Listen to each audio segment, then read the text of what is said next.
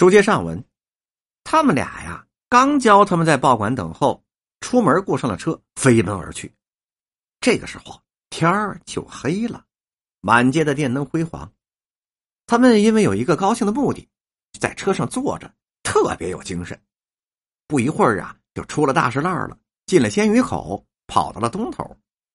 伯庸叫车夫站住，给了钱，就向配上义说：“他们跟我说呀，就在这条巷内，路西向东的一个小门里，我们到那里问问。”于是他们两个人就走进了巷口了，在一所大房子的阴底下，借着路灯微微的看去，只见前面有三间小房，后园临街，东向一个拐角，随墙门就起了一个小门他们两个人鼓着勇气。就走到门前，啪啪啪啪，拍打了几下，不一会儿就听见里边有人走出来了，还一边走一边说：“谁呀？”不用说，呃，你们这里是姓庞吗？里边说：“对呀。”怎么着？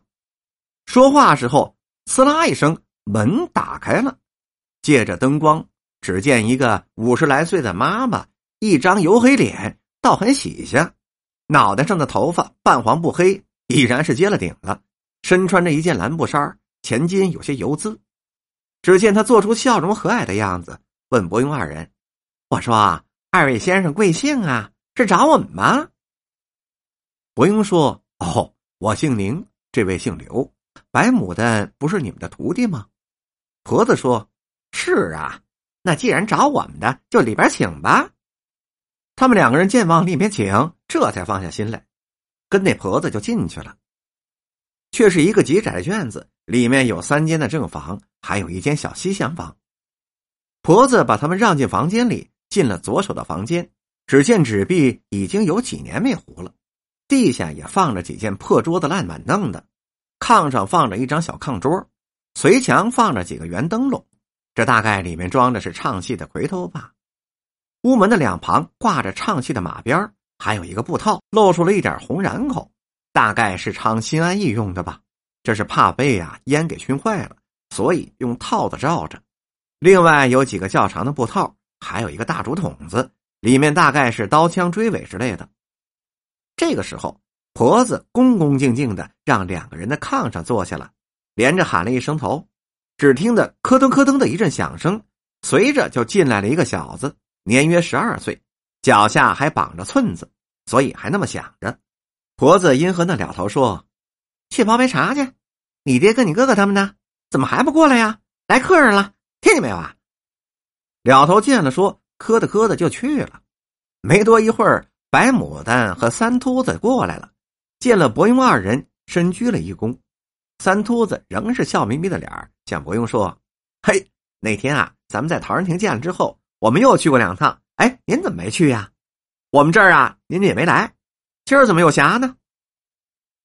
这时候，牡丹却不住的望着佩尚民，伯庸却说：“好好，我们今天特意来看你们的。”因指着配上一民向他们说：“呃，你们认得这位先生吗？”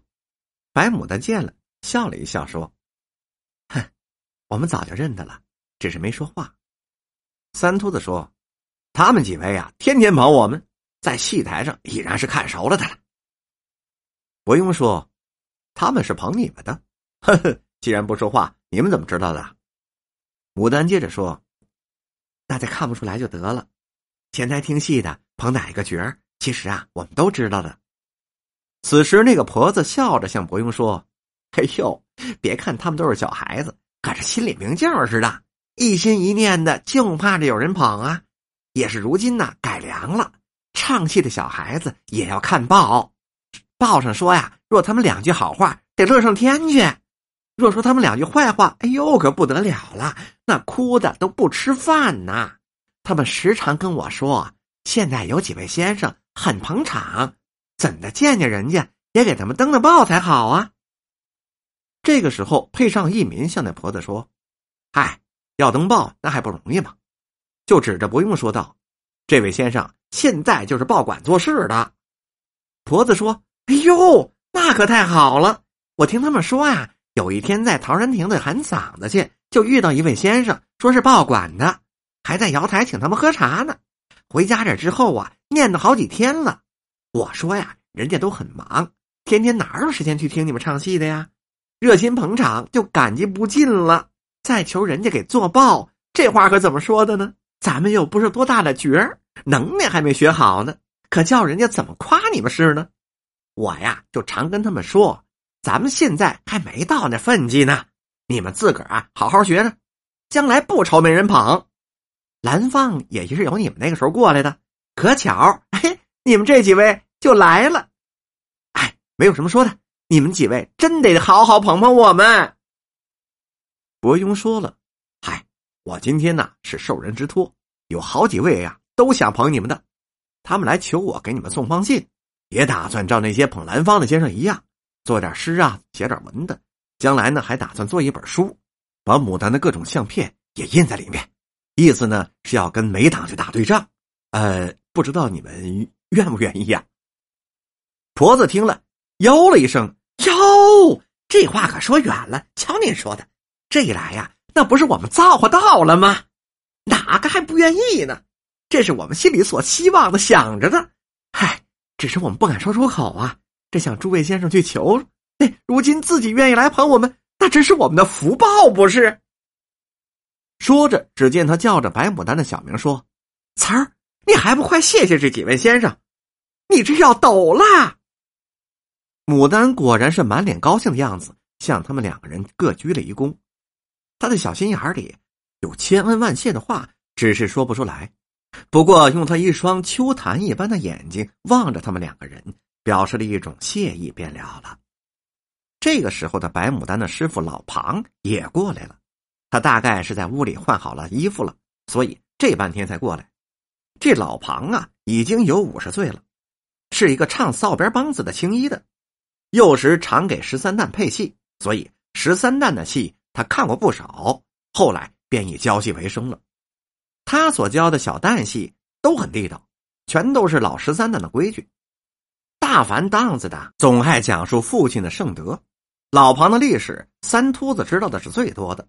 他说呀，他爸爸在戏班里所以不红，并非是能耐不好，实在是被脾气给闹坏了，最爱打架，动不动就急眼、眼红，所以呀，人家给他起了一个外号，叫红眼蛋。嘿，您瞧，因为这个外号，所以一辈子是没混好。这大概是个实话。一个旦角爱红眼睛，甭问是怎么个红法，他的命运您就可想而知了。